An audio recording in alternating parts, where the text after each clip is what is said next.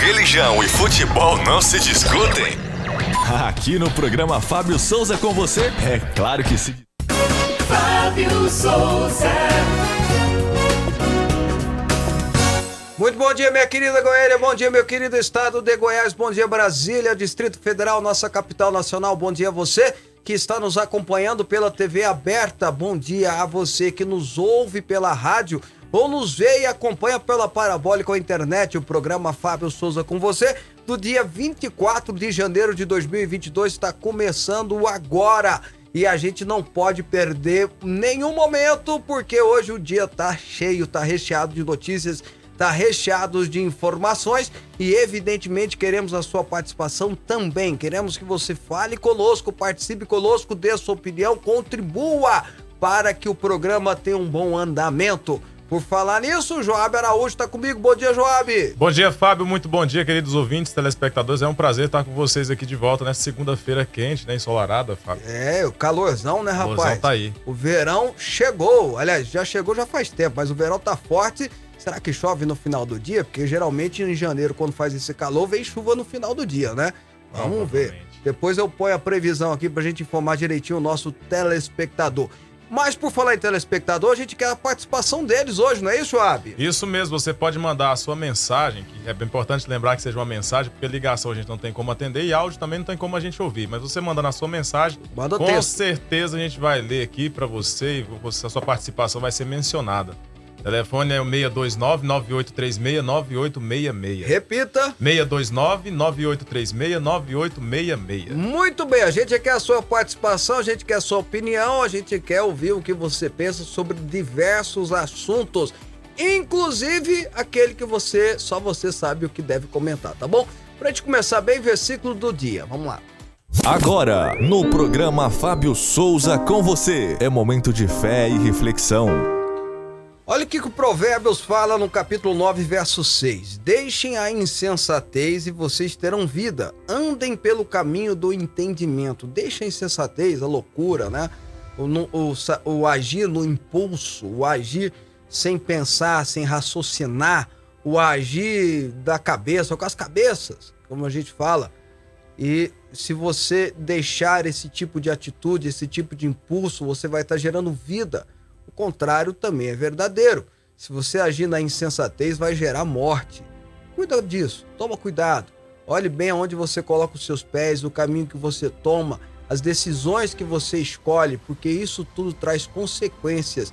E as consequências, nós somos escravos dela, não tem como fugir. 11 horas e 5 minutos. Fábio Souza. Bom, gente, é rapidinho, quero fazer um comentário que eu reputo de grande importância. O ex-presidente, agora livrado, condenado na justiça e livrado pelo STF, Luiz Inácio Lula da Silva e pré-candidato à presidência da República, só no Brasil que isso acontece, um ex-condenado na justiça por corrupção pode se tornar o próximo presidente do Brasil. Mas enfim, ele, em uma das suas declarações à la esquerda, né, saindo até um pouco do centro, indo mais para a esquerda, disse que se for eleito pode revogar a reforma trabalhista que foi aprovada, pequena reforma trabalhista que foi aprovada. Foi aprovada ainda nos idos do governo Temer. Bom, aquela reforma trabalhista, ela trouxe, entre outras coisas, mais garantias ao trabalhador.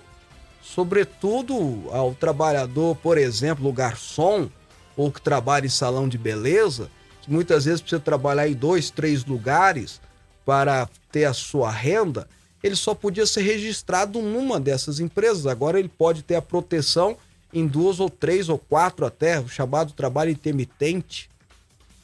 Também trouxe garantia para o empregador de não ser vítima de gente que quer dar golpe trabalhista.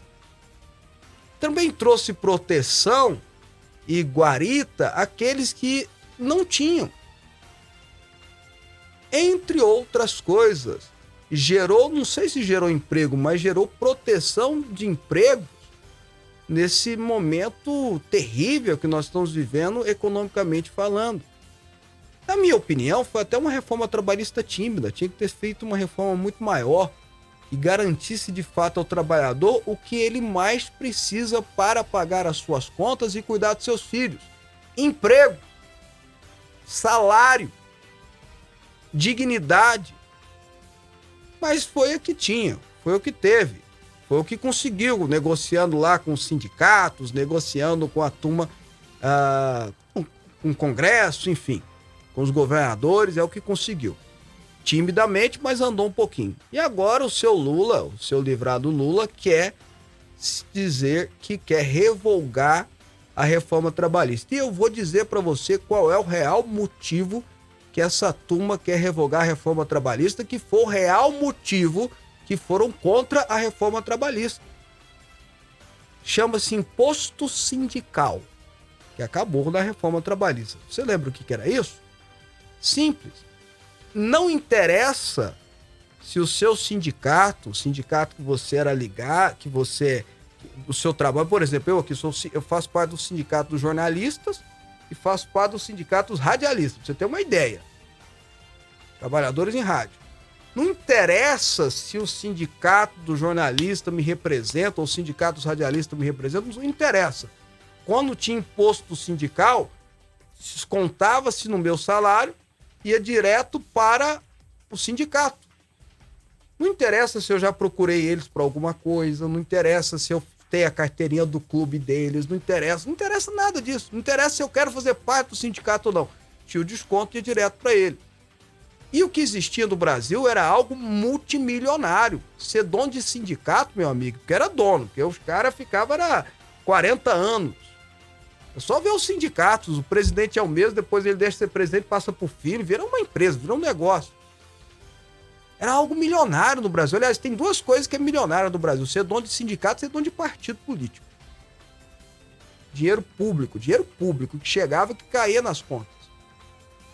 Só que o que, que acontecia? Com esse dinheiro, os sindicatos ficavam fortes, tinham grana, tinham é, condição de fazer eventos e davam sustentação a quem?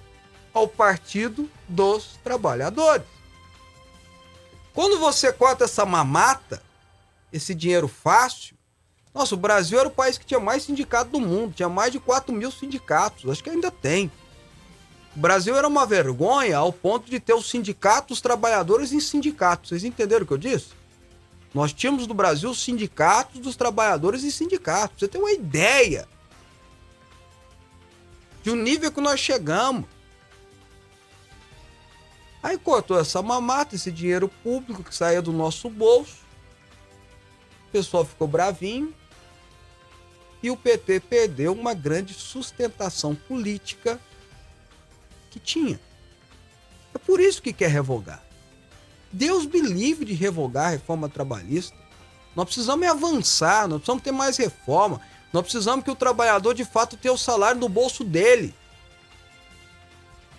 Nós temos que diminuir a carga tributária em cima das folhas de pagamento. É isso que nós precisamos.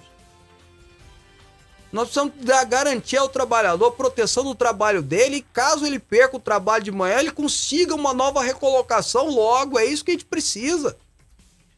Nós precisamos andar mais. Nós precisamos dar mais garantias. Não revogar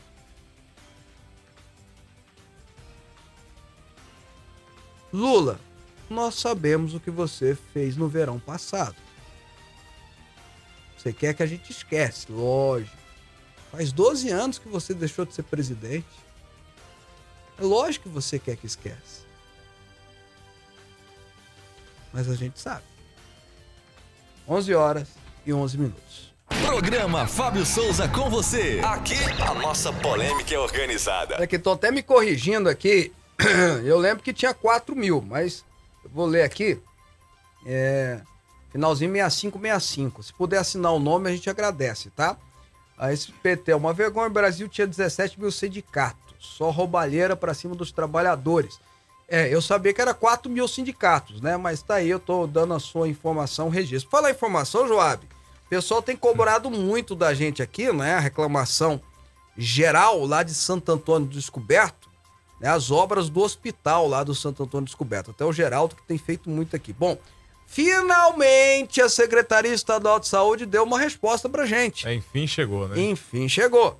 A propósito das questões formuladas por este veículo de comunicação, a Secretaria de Estado de Saúde informa o que segue. Dois pontos. A obra do Hospital Regional de Santo Antônio Descoberto foi paralisada em função do convênio com o Ministério da Saúde ter se expirado. A Secretaria Estadual de Saúde ainda não tem a data definida para retomada da obra referida na unidade. A pasta destaca que desenvolve uma série de ações com o objetivo de garantir assistência à saúde de qualidade e com a celeridade a toda a população do estado. Ok, mas o pessoal de Santo Antônio descoberto com uma baita de uma cidade e é uma baita da região está dizendo que não está tendo o atendimento real necessário ali para a região. O bom seria o hospital regional, que é promessa, né?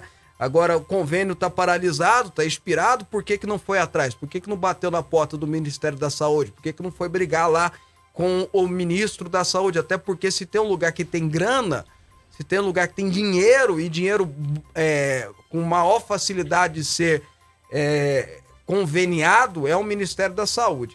Então fica a dica, fica a bronca e tá aí a resposta finalmente da Secretaria Estadual de Saúde. E nós vamos para as outras notícias.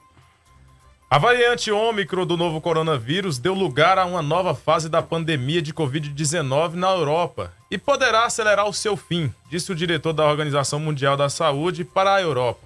Segundo ele, a variante ainda poderá infectar 60% dos europeus antes de março. Aspas, é plausível que a região esteja se aproximando do fim da pandemia, fecha aspas, disse Hans Klug, diretor regional da OMS para a Europa. Na África do Sul, onde a variante Ômicron foi detectada pela primeira vez, novos casos vêm diminuindo nas últimas quatro semanas.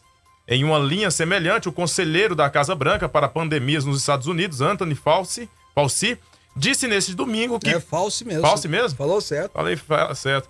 Anthony Fauci disse neste domingo 23 que poderia haver uma reviravolta na situação dos Estados Unidos.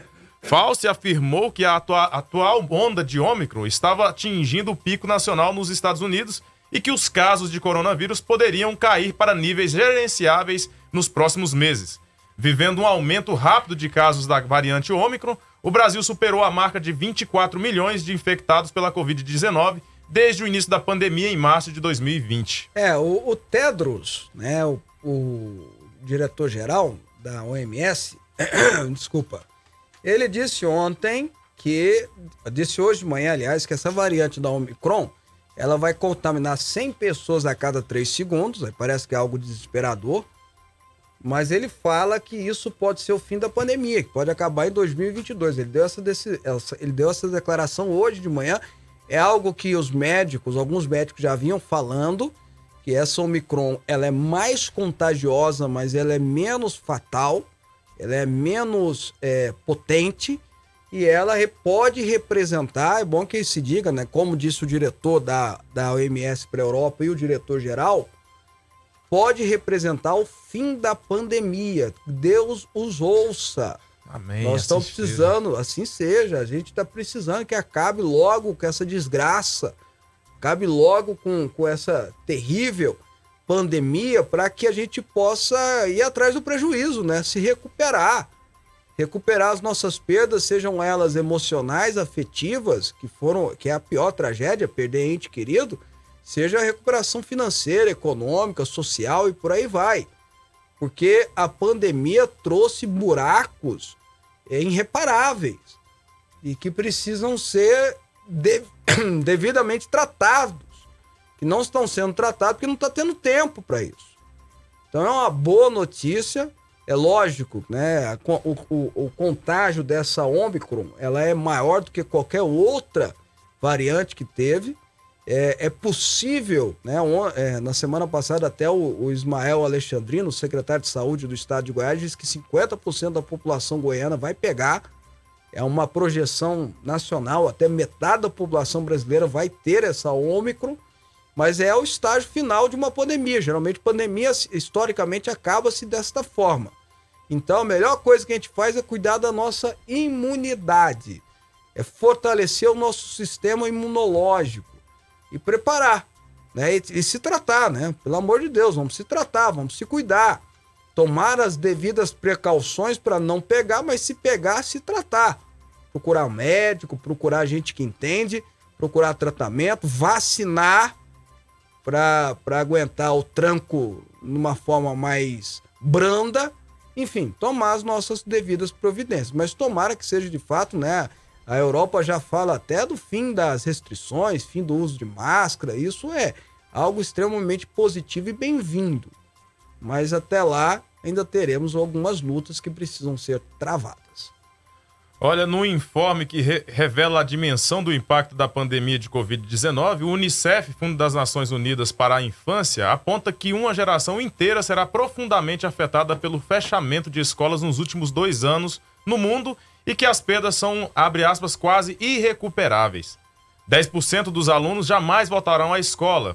Estudantes aprenderam apenas um quarto do que teriam nas aulas presenciais e o progresso no ensino de matemática e português em certas séries regrediu em mais de uma década. década.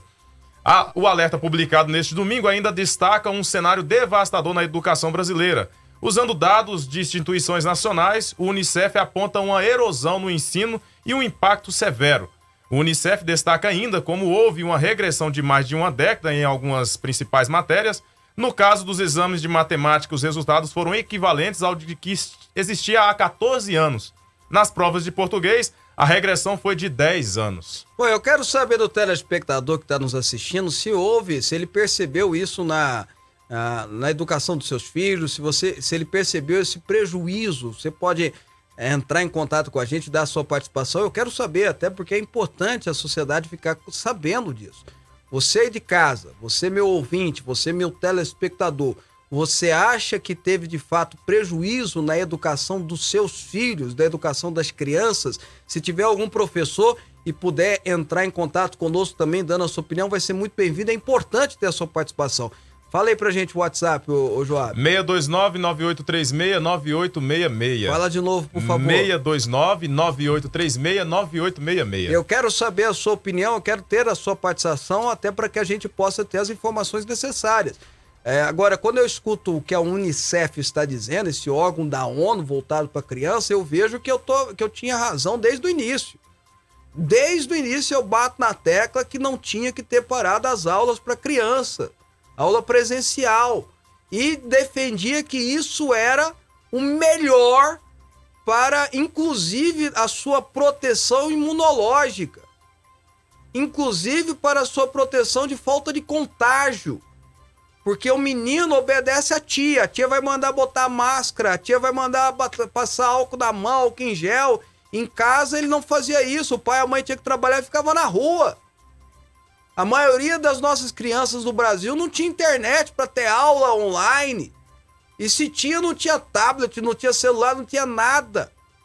Eu batia na tecla e vou além. A melhor alimentação de muitas dessas crianças são o arrozinho com atum, o macarrãozinho com atum, arroz doce que tem lá na, na merenda escolar, o suquinho tangue.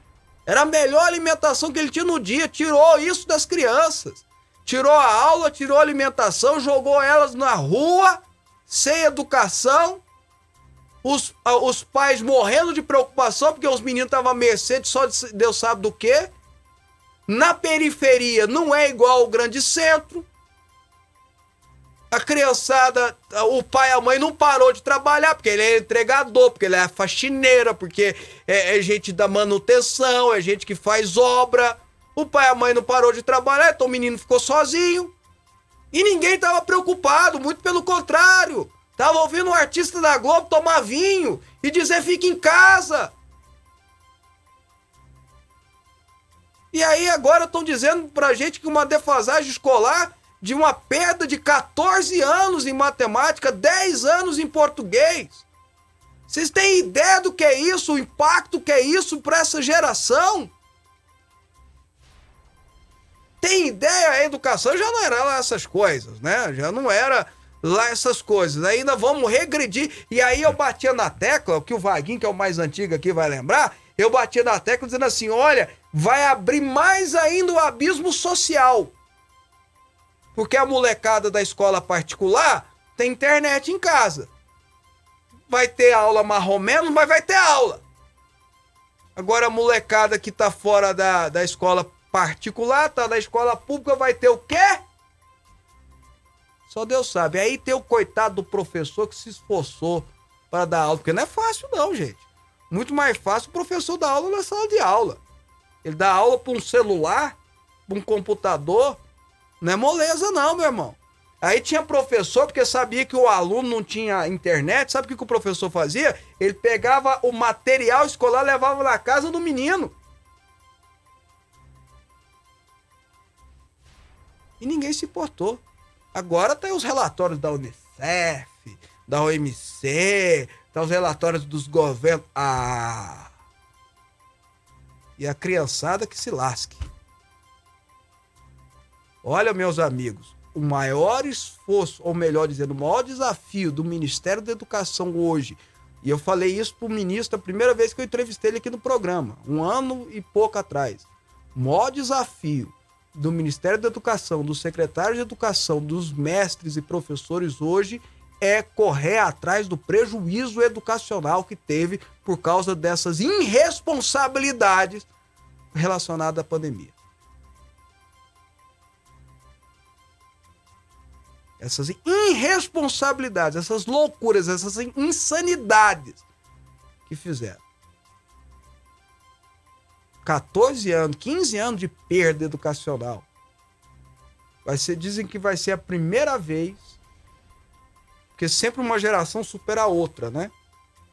A geração de hoje supera a geração dos pais, a geração dos nossos pais supera a geração dos avós e assim sucessivamente. Vai ser a primeira vez que essa geração não vai conseguir superar a anterior. Por causa dessas irresponsabilidades relacionadas à educação. É uma vergonha o que fizeram no Brasil e eu quero saber a sua opinião também, tá? Faça como aqui, olha só.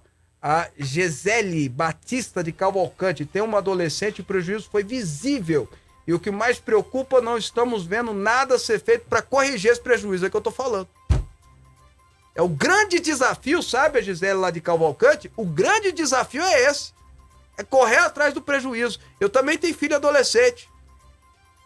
Concordo plenamente com você. Bom dia! Mais uma participação, deixa eu pegar o nome direitinho aqui. É a Mônica. O prejuízo teve, teve, mas não como a Unicef está prevendo. Olha só que legal. No caso dos meus filhos estudarem em casa e quando liberar a escola eles voltarem imediatamente. Mas os pais foram fundamentais. Eita, o Joab que o diga, né, Joab? A Letícia também, né? É, aliás, a Letícia que o diga, porque o Joab é só apoio emocional. É, a minha esposa que o diga também. Ah, depois, eu, depois eu dou uma lida aqui nessa, nessa que é sobre Santo Antônio Descoberto. Eu tô pegando só as questões de, de, da escola, né? Ah, o Pedro, olha só, meu nome é Pedro, com certeza o prejuízo foi grande. A maior parte das matérias não foi dada. E olha que meu filho estudou, estuda em colégio particular. Muito exercício sem fazer, ficar em casa com dinheiro é fácil. A culpa é do povo mesmo porque não sabe cumprir regras. Se todo mundo fizesse sua parte, não precisava fechar tudo. Ok, tá registrada a opinião do Pedro aqui. Tá bom? E você continua mandando. Agora só rapidinho aqui, o pessoal lá de Santo Antônio Descoberto falando, Fábio, a nota do Hospital de Santo Antônio Descoberto é tudo mentira. Esse hospital tem 30 anos em obras, é o reinado do Santo Antônio Descoberto. Tá bom. Eu, eu dei a nota da Secretaria Estadual de Saúde, Reinaldo, tá? Mas foi bom você ter falado sim. Vamos continuar cobrando, né? Vamos ficar falando aqui, quem Isso. sabe, bonzinando Uma hora eles cansam, né? É, uma hora cansa. Vence pelo cansaço, é, vence eles... pelo cansaço, ok, concordo. Continuemos. O presidente Jair Bolsonaro sancionou o orçamento de 2022 e blindou as verbas do orçamento secreto, calculadas em 16,48 bilhões, além de outras despesas de maior interesse eleitoral do Planalto e dos parlamentares, como o Auxílio Brasil, o reajuste a servidores federais e o fundo eleitoral de 4,96 bilhões. O orçamento deste ano é o maior da história, com um espaço de 90 bilhões para o Auxílio Brasil Programa que substituiu o Bolsa Família e destinou um pagamento mínimo de 400 reais mensais aos beneficiários. No total, as emendas parlamentares vão somar 35,6 bilhões em 2022 após os vetos, que ainda podem ser derrubados pelo Congresso. Ao entregar o controle das decisões para a Casa Civil, pasta comandada pelo Centrão, o presidente Jair Bolsonaro decidiu blindar as chamadas emendas RP9, modelo questionado por especialistas e considerado irregular pelo STF.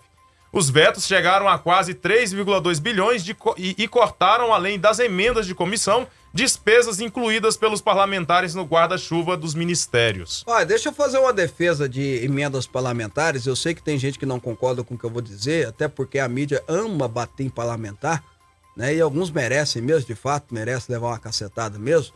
Mas as emendas parlamentares, elas acabam sendo uma da, um, um dos recursos que chegam na ponta. Tem cidade, em especial cidades pequenas, que se não forem as emendas parlamentares, não tinha nada de investimento, não tinha uma ponte sendo construída, uma UPA sendo construída, uma praça reformada, não tinha nada. Porque não tem recurso lá. Eu lembro de um prefeito uma vez que me reclamou aqui do interior do estado de Goiás, que depois que ele pagava a folha de pagamento, ele tinha 30 mil reais para investir na cidade, uma cidade de 5 ou 6 mil habitantes. Então, que se não fossem as emendas parlamentares, ele não tinha nada para fazer. Ele não podia fazer nada. Então, é, é, nem o céu nem o inferno, vamos falar a verdade. Se não fossem as emendas parlamentares, se não forem as emendas parlamentares, tem cidades que não serão assistidas, tem pessoas que não terão recursos públicos é, geridos pelo prefeito ou pra, pela, pela prefeitura para alcançá-las, para dar uma vida melhor para elas. Então, é, é, esse instrumento ele precisa ser mantido. É lógico, é evidente, é óbvio que ele precisa ser fiscalizado e bem fiscalizado. É óbvio, evidente que ele tem que ser totalmente transparente, mas ele precisa ser mantido por causa disso. São milhões, milhões de recursos que são chegados é, através de emendas dos deputados e senadores que alcançam a população. E o que é pior, se o deputado não manda ou se o senador não manda, a cidade cobra e cobra com razão. E ela precisa cobrar com razão. Ok. Qual que é o problema desse orçamento secreto que tanto fala, o RP9, etc e tal? Secreto ele não é, né, gente? Vamos falar a verdade, a gente tá falando dele, ué. como é que é secreto? É o secreto menos secreto que existe, né? O problema é a falta de a, a tal falta de transparência que tinha. Que eu também vou dizer uma coisa para você, é inacreditável, porque se um deputado consegue uma obra para uma cidade, o que ele mais quer é que todo mundo fique sabendo. O que ele mais quer é o que ele mais precisa. Então é estranho um deputado ou um senador não querer revelar que mandou uma emenda para um lugar. Né? Ele precisa disso, é o que dá retorno de voto para ele. Ele precisa provar que está trabalhando, que está fazendo alguma coisa. Né? Era a única coisa estranha que tem nisso aí, tá bom? Agora, eu não gostei do fundo eleitoral, apesar que já diminuiu, enfim, mas não, não, adianta também o presidente vetar, é lógico que o Congresso vai derrubar, como fez no passado, e o orçamento está aprovado, está assinado, na verdade, né? Nem aprovado, está assinado e está valendo. É, e usar e fazer críticas ao uso de recurso para programas sociais, aí também é fim da picada, né, meu amigo? Né? O Brasil está passando por um momento muito difícil, tem gente que está precisando de ajuda governamental, não tem jeito. E essa ajuda precisa chegar. Esse auxílio Brasil, que é um auxílio emergencial, precisa chegar à população, né? E, como eu disse, acabar girando a economia, é algo positivo para a economia brasileira também. A recente escalada do preço do barril de petróleo no mercado global deve impactar no aumento do valor dos combustíveis nas bombas dos postos brasileiros. A política de seguir as variações do mercado inter internacional mantida pela Petrobras e o compromisso com os acionistas privados dão brecha para que a estatal faça um novo reajuste para cima nos próximos dias. Mesmo que isso gere ainda mais pressão sobre a inflação e agrave o descontentamento da população.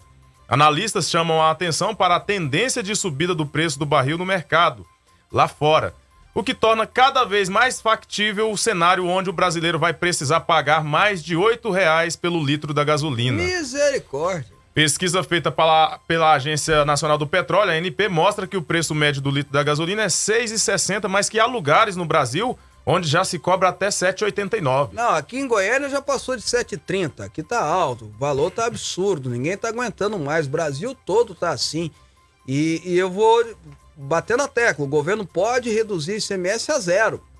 Apesar que eu acho que governadores vão pular lá em cima e não vão gostar da ideia e vão fazer de tudo para ir contra, mas pode reduzir o valor a zero. Isso é, é placebo é tomar a gotinha do Zeca, que eu falei, né? Ninguém Semana lembra passada. da gotinha do Zeca aqui, porque vocês tudo é mais novo que eu, mas quem é mais antigo lembra da gotinha do Zeca.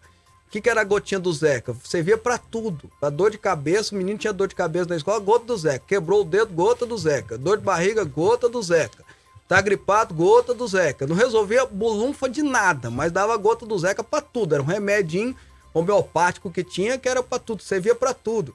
É, ou seja, é placebo, não resolve nada.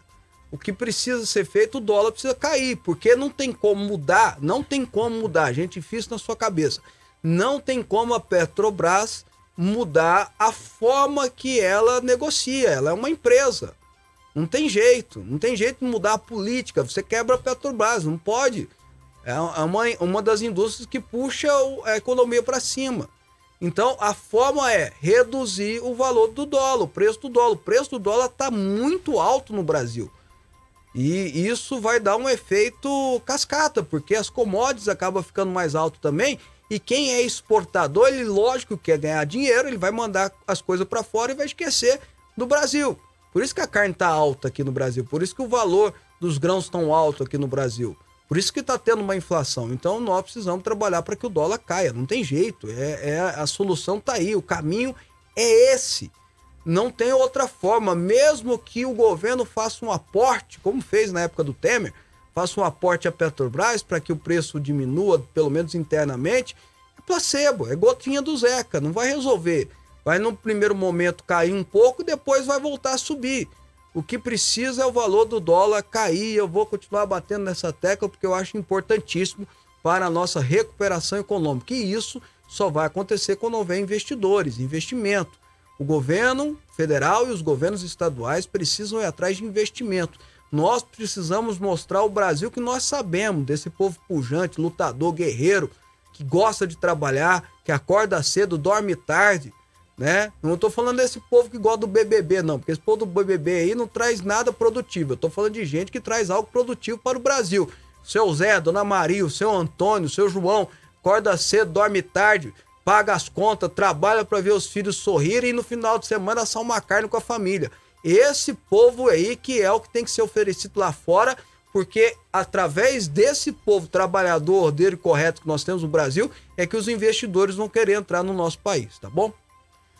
Olha, o governador de Goiás, Ronaldo Caiado, informou em sua rede social que recebeu alta neste domingo do Hospital Vila Nova Star, em São Paulo, onde estava internado há três dias para tratar uma infecção na próstata. Esse Vila Nova Star deve ser chique pra caramba, é, né? estrela, a né? turma só vai pra lá, né? Uhum. E aí? Agradeço aos profissionais de saúde que cuidaram de mim e a todos pelas orações e pelo carinho. Estou bem, sem febre, ao lado da minha família, escreveu Caiado.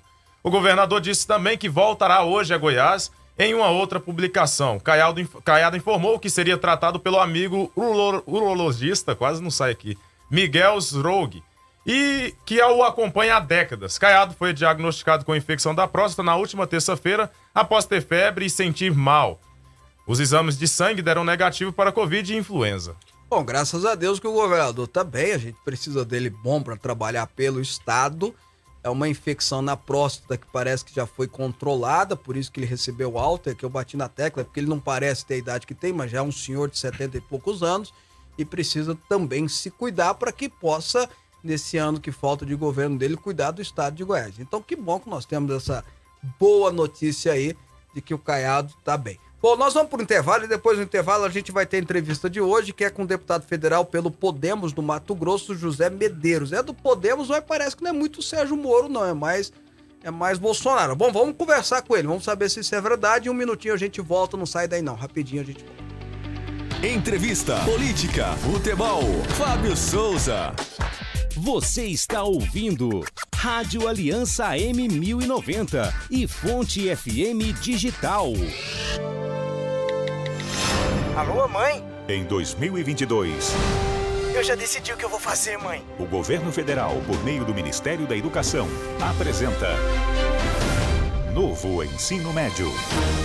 É real! Agora, ao entrar no ensino médio, a gente vai poder escolher em qual área de conhecimento quer se aprofundar. E até escolher fazer uma formação profissional e tecnológica. E nós, professores, vamos ajudar vocês a construir um projeto de vida e prepará-los para o pleno exercício da cidadania e para o mundo do trabalho. E a qualidade da educação brasileira vai dar um salto. Novo Ensino Médio. Deixe a educação transformar a sua história. Breve. Nas escolas de todo o país. Estudantes, pais, professores e gestores. Saibam mais em gov.br/mec. Ministério da Educação. Governo Federal. Pátria Amada Brasil. Aliança. Venha fazer uma viagem ao centro da Bíblia com Didascalia, mais uma obra do bispo Fábio Souza. Para você que ama a palavra de Deus e busca sabedoria, o livro traz cerca de 200 estudos com a linguagem de fácil compreensão, que vão te levar a uma verdadeira viagem ao centro da Bíblia. Didascalia, mais uma obra do bispo Fábio Souza. Lançamento Editora Vida. Fábio Souza. Fazendo um registro muito importante para você que me assiste e ouve através da TV, nós estamos ao vivo para todo o estado de Goiás e pra, também para o Distrito Federal, para Brasília, através da televisão e pelas ondas da rádio, a MFM Online. Ah, me siga nas redes sociais também, através do Instagram, arroba Fábio Souza Oficial. Vou repetir, Instagram, arroba Fábio Souza Oficial. Tem como colocar na tela? Tá lá já, ó. Arroba Fábio Souza Oficial e também no YouTube, ó lá. Fábio Souza Oficial, tudo facinho para você me seguir. Me segue no Instagram também, me segue no YouTube. No YouTube não é segue, no YouTube é. Escreve, né? Se inscreve, né? Se inscreve, é diferente. Ativa é, o sininho. Ativa o sininho, por favor, ative o sininho, tá bom? Arroba Fábio Souza Oficial, Souza meu é com S, não esquece não, tá bom? Fábio Souza Oficial e no YouTube da mesma forma, tô te esperando pra gente bater um contato lá. Lá eu de vez em quando faço perguntas e respostas e é muito legal a gente ter essa interação nas redes sociais, tá bom? Não esquece não, tá bom? Entra aí no teu celular rapidinho, põe arroba Fábio Souza Oficial no Instagram e, bom, Fábio Souza Oficial no YouTube, liga o sininho, tá bom? A partir de agora a gente vai conversar com o deputado federal José Medeiros, ex-senador pelo Mato Grosso e do Podemos. Deputado, bom dia, prazer em vê-lo, prazer tê-lo no programa. Bom dia, o prazer é meu. Bom, deputado, ontem o presidente assinou de vez o orçamento que vai ser publicado e um, é o maior orçamento da história. Tem dinheiro para as emendas, tem dinheiro para o aumento dos policiais. E lembrando o senhor, o senhor que é policial rodoviário federal, se eu não me engano, é, como é que vai resolver esse imbróglio aí, hein? Porque as outras categorias querem aumento também. Olha, na verdade, a tendência é que daqui para frente no Brasil os aumentos não sejam mais lineares. Ah, o que vai acontecer é que, de acordo com que é, vá havendo necessidade de correção, é, vá sendo feito essas correções. O, caso da PRF é que, é, desde que ela passou para o Ministério da Justiça em 1988, com o advento da Constituição, que ficou é, para ser feito um plano de reestruturação da carreira, é, com as devidas funções, e colocando esse, esse escalonamento, é, mas não existe isso até hoje. Então, você tem, por exemplo, uma anomalia que hoje o cara está como diretor da polícia e amanhã ele está na pista. E também não tem incentivo nenhum para que a pessoa vá para um cargo de gestão na Polícia Rodoviária Federal, porque a gratificação ali é mínima e ele passa a ter uma carga de serviço, de responsabilidade muito grande com seu CPF aí a, a, a, riscando no TCU, essa coisa toda. Então precisa disso. E lógico que com essa, com essa reestruturação acaba vindo sim um, uma, uma, agregando alguma coisa no salário e precisa, porque você veja, a PRF hoje, em que pese o extraordinário trabalho que presta ao país, você veja, só em Mato Grosso, de 2019 para cá, são mais de 30 toneladas de cocaína foram apreendidas, mas a PRF ganha menos do que uh, guardas municipais, menos do que alguns agentes de trânsito de, de, de alguns municípios. Então, precisa desse, dessa reestruturação. Ela ganha bem menos do que a Polícia Federal. É, então, é nisso que o presidente, desde que ele entrou, que eu tinha conversado com ele, ele havia prometido isso. Mas quando falou-se em fazer essa correção, é, houve uma chiadeira total de alguns, alguns, algumas corporações que já ganham quase o teto. Então, óbvio, o presidente suspendeu nesse momento, mas é, em algum momento vai ser preciso é, é, fazer essa correção. Bom, deputado, e como é que o senhor vê o orçamento a ser aplicado esse ano? Por exemplo, o Auxílio Brasil tem recurso garantido. O senhor acha que isso pode ser, além de um benefício à população, também um, é, é um alavancar da candidatura do presidente? Olha, eu não creio que isso possa ter muita influência, porque nós estamos no momento em que está bem polarizado e eu creio que essa eleição está praticamente assim. Quem já tem seus votos, tem seus votos e eu não vejo muita mudança em votos. Agora, óbvio que a gente está, é, a gente vê a necessidade desse, desse. Pa parem de ligar gente... para o deputado Zé Medeiros, por favor. Não liguem para ele. Obrigado. A gente vê a necessidade desse, é, desse auxílio porque houve uma verdadeira loucura no mundo. Fique em casa, vá para dentro do, do, de um buraco, se esconda. Mas a realidade está chegando, batendo as portas, né? De que não, não podemos nos esconder eternamente. Isso é uma endemia e que vamos ter que enfrentá-la. Mas o passivo está aí. Pessoas ah, aumentaram a quantidade de pessoas nas ruas passando fome, então é necessário. Então está separado esse dinheiro aí. Agora, o cálculo eleitoral eu não vejo que possa ter muito, não, ah, devido o momento, que o momento é de muita, é, de muita dificuldade das pessoas. E se fosse um outro momento, talvez sim. Vamos trazer o Joab para a entrevista. Vamos lá, Joab. Muito bom dia, deputado. É um prazer ter o senhor no nosso programa. A minha pergunta é: o senhor é do Podemos, que tem o, o Sérgio Moro como candidato. E o senhor apoia o presidente. Como que fica isso? Aqui em Goiás a gente fala meio de campo. Como é que fica esse meio de campo? Qual é a análise que o senhor faz? Olha só, é, não vai ter homenagem aí, não. O que, que ocorre? Eu já conversei com, assim que surgiu essa situação, eu, eu deixei as coisas bem claras no partido, conversei com a presidente Renata, é, com a executiva do partido, conversei também com o ex-ministro Sérgio Moro e falei que não seria possível acompanhá-lo porque eu já tinha um compromisso com o presidente Jair Bolsonaro, sou vice-líder dele no na, no Congresso. É, eu acompanho desde o primeiro turno da, da, de 2018. Naquele momento também o partido tinha um candidato. Então, assim, uh, não tem como eu mudar agora, dar um, dar um cavalo de pau. E, então, o projeto do partido é, eu não posso acompanhar. Então, lógico que provavelmente o partido vai pedir para que eu saia, né? Então, eu vou ter que procurar uma sigla é, que esteja ligada aí ao presidente Jair Bolsonaro. Mas, deputado, qual é a análise que o senhor faz dessa candidatura do Sérgio Moro? O Sérgio Moro está querendo bater no Lula, bater no Bolsonaro, dizendo que só ele é o cara. E aí? Olha, a análise que eu faço é que não existe, nesse momento, espaço. É, a matemática ela é muito. Ela é uma é, ela é, é realidade palpável, né? Ah, os votos é, do ex-ministro Sérgio Moro, ele é do, ele é da bacia dos que elegeu Jair Bolsonaro. E aí não cabe duas candidaturas nessa bacia. Assim como não cabe duas candidaturas lá no, no lado da esquerda.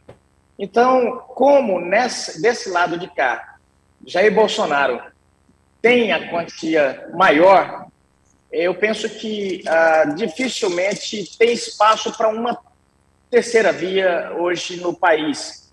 Ah, os números mostram que a, a, as coisas estão bem polarizadas no país. Então, é, talvez no outro momento, mas nesse momento, é, eu, eu se eu tivesse que, que aconselhar, quem sou eu para aconselhar, mas se fosse aconselhar o ex-ministro Sérgio Moro, eu diria para ele aproveitar o capital político que ele tem, não queimar largada agora e sair candidato ao Senado ou a outra coisa. Mas uh, a presidente não, não tem espaço para outro nesse momento. Deputado, eu percebo que o senhor trata ele até com certo carinho pela fala do senhor. Eu pergunto senhor, o senhor não é igual aos outros bolsonaristas que consideram ele um Judas, um traidor? veja bem, nós estamos. Eu, tô, eu tenho muito uma linha de falar do, do dos nossa, das nossas qualidades. Né? Nós temos tanto, tanta coisa, tanta, tanta qualidade para falar do nosso governo que nós não precisamos muito apontar o, o, o, defeito nos outros, não. Esse governo tem feito uma revolução no, no Brasil e nós, nosso tempo já é curto para a gente é, falar do que tem feito é, na infraestrutura, é, na questão das finanças, é, enfim, em, tudo, em todos os setores que a gente tem que aproveitar esses momentos para dizer que esse é um dos melhores governos, é uma das melhores oportunidades que o Brasil tem é, para entrar nos eixos. Aí, uma última pergunta que eu acho que é importante, o pessoal do Mato Grosso quer saber. O senhor vai tentar o Senado ou o senhor vai ficar pela Câmara mesmo? Voltar ao Senado ou ficar pela Câmara mesmo, deputado? Olha, é, nesse momento essa decisão está muito mais com o presidente Jair Bolsonaro do que comigo. Eu estou disposto a ir ao Senado, nós tínhamos aí um, um pré-combinado, é, o presidente tem o, o, é, uma meta de ter uma boa base no Senado no próximo mandato, é, mas ele foi para o PL e o PL tem uma gama de candidatos pelo país inteiro. É, então, é, nesse momento, a gente sabe que os cenários mudam. É, no primeiro, mas eu estou assim, eu estou crendo que dessa vez ele vai me ajudar, porque na primeira eleição em 2018 eu era candidato natural ao Senado, porque eu estava no Senado. Mas o Bibiano foi bem, que Deus o tenha e tal, não quero falar mal dele aqui, mas não foi possível, entendeu? Optaram por uma outra candidata eu fiquei ali na reserva, né? Quando foi agora na eleição suplementar que teve, porque a candidata que venceu é, foi caçada, é, eu estava ali em primeiro nas pesquisas, e de repente apresentaram uma outra candidata lá para o presidente e eu acabei também ficando na reserva. Então, dessa vez, eu estou querendo ser titular. E, mas é, eu jogo no time e não, não, não, não sou do, do, do jogador que, que, que emburra e sai do time quando fica na reserva, não. Estamos é, juntos, espero poder jogar. É, tenho experiência ali no Senado, passei bastante tempo ali é, e espero estar tá podendo contribuir aí no próximo mandato pelo Senado. Se não der, vamos a federal ou ao governo. Ok, deputado Zé Medeiros, obrigado pela sua participação, foi um prazer tê-lo no programa. Bom dia ao senhor. Eu que agradeço. Muito obrigado. Tá aí, conversamos com o ex-senador da República e atual deputado federal José Medeiros, que tá querendo voltar a ser senador, né? Isso mesmo, quer voltar a ocupar lá o espaço dele, né? Tá certíssimo. Em um minutinho a gente volta, rapidinho o intervalo pra gente se organizar aqui. Dá um tempinho aí, vai lá. Entrevista, política, futebol, Fábio Souza. Todos os dias, quando você liga na fonte, um mundo de alegria se abre para você. São mensagens, participação do ouvinte, os melhores louvores, tudo isso e muito mais aqui na fonte. Essa rádio é uma benção. Fonte FM.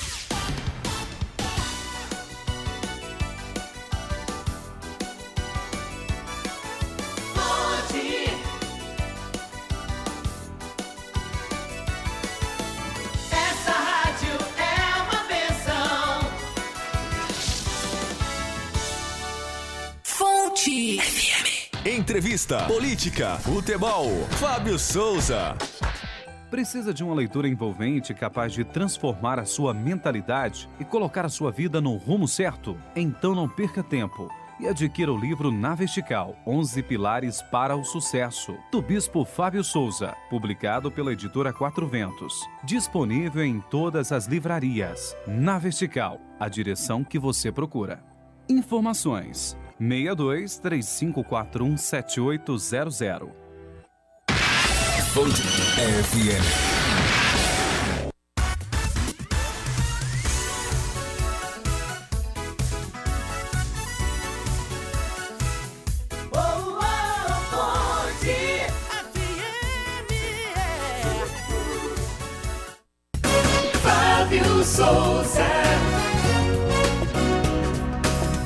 Bom, a notícia que não é muito legal não, tá? O melhor jogador de todos os tempos, atleta do século passado, o rei do futebol Pelé, foi diagnosticado com câncer generalizado. A gente sabe que ele estava se tratando de um câncer é, numa localização, mas agora descobriu que está espalhado, né? Ele estava internado no Hospital Albert Einstein para tratamento contra o tumor no colo. Na última quinta-feira ele recebeu alta. De acordo com a ESPN Brasil, os, ah, os médicos descobriram outros tumores no corpo do ex-jogador. O câncer se espalhou por três outros órgãos: fígado, pulmão e intestino. Ou seja, uma metástase está acontecendo, né? E a gente tá orando pelo. orando, né? E pedindo. torcendo pela recuperação do Pelé. O Pelé não merece. O Pelé não merece um fim de vida assim. Ele que é o maior jogador de todos os tempos, aos 81 anos, já tem um problema na coluna que é típico de jogador de alto nível, né? De atleta de alto nível. E mas câncer não é legal, não é uma coisa bacana a pessoa passar no final. Então fica aí a torcida para que o Pelé se recupere, né? Ele tem condições, está sendo tratado lá no Albert Einstein, né? Que é o, é o bambambam bam, bam aí dos hospitais, né? Tomara que de fato se recupere, fica a nossa torcida, né, Joab? Isso mesmo. E tomara que dê tudo certo, né? Que a torcida ele tem, né? brasileiro todo, nós estamos aqui na torcida orando mesmo e, e vai dar certo. O mundo todo, né? O Pelé, o mundo todo torce, né? O maior jogador de futebol de todos os tempos. Se você duvida, porque a maioria não viu ele jogar, assista o documentário Pelé Eterno. Vai ver se é verdade. Bom, a, a Suzy Souto Maior. Fábio, gostei do entrevistado e suas opiniões. Estou bem triste com a questão da educação. Quero participar do fórum com vocês. Ah, é? Vamos falar do fórum? Isso mesmo. O fórum acontece dia 5 agora, Fórum Cristão de Governo, dia 5, a presença do ministro do Supremo Tribunal Federal, André Mendonça, ainda Nelson Júnior, do Eu Escolhi Esperar, e Davi Lago, professor da PUC de São Paulo e pastor batista, enfim. Vai ser um Esqueceu dia... de um, hein, Fábio? É, e eu, né? Eu estarei lá também. Tô lá, Isso. firme e forte. Bom, enfim, estaremos debatendo sobre o fórum, sobre o, a- o governo cristão, né? O cristão e o governo. Enfim, é imperdível, a entrada é 0800, é franca, é só ir lá participar. Estamos pedindo para fazer uma pré-inscrição por causa do tempo da pandemia, então é só entrar no site fabiosouza.com.br e fazer a sua inscrição, tá? fabiosouza.com.br, mas é 0800, é free, é grátis, é, não precisa pagar absolutamente faixa. nada. Hã? Na faixa, né? O que, que é isso? A faixa é grátis, 0800 é a mesma coisa, é só sinônimo. É esse aí, eu não conheço Conhecia, não. Nunca tinha Na ouvido faixa, falar. você já ouviu, El? Ah, então Ah, tá então bom. é da época de vocês, ok.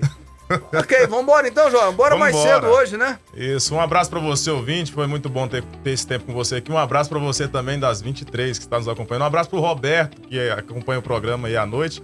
E pra você que nos assiste todos os dias. É, à noite tem o Repeteco, né? Um abração pra quem tá no reprise aí, que Deus os abençoe. Bom, a gente vai ficando por aqui. Uma, uma boa segunda-feira, uma ótima semana para você. Juízo! vai a gente tá de volta. Tchau. Você ouviu Fábio Souza com você. Até o nosso próximo programa. Fonte FM.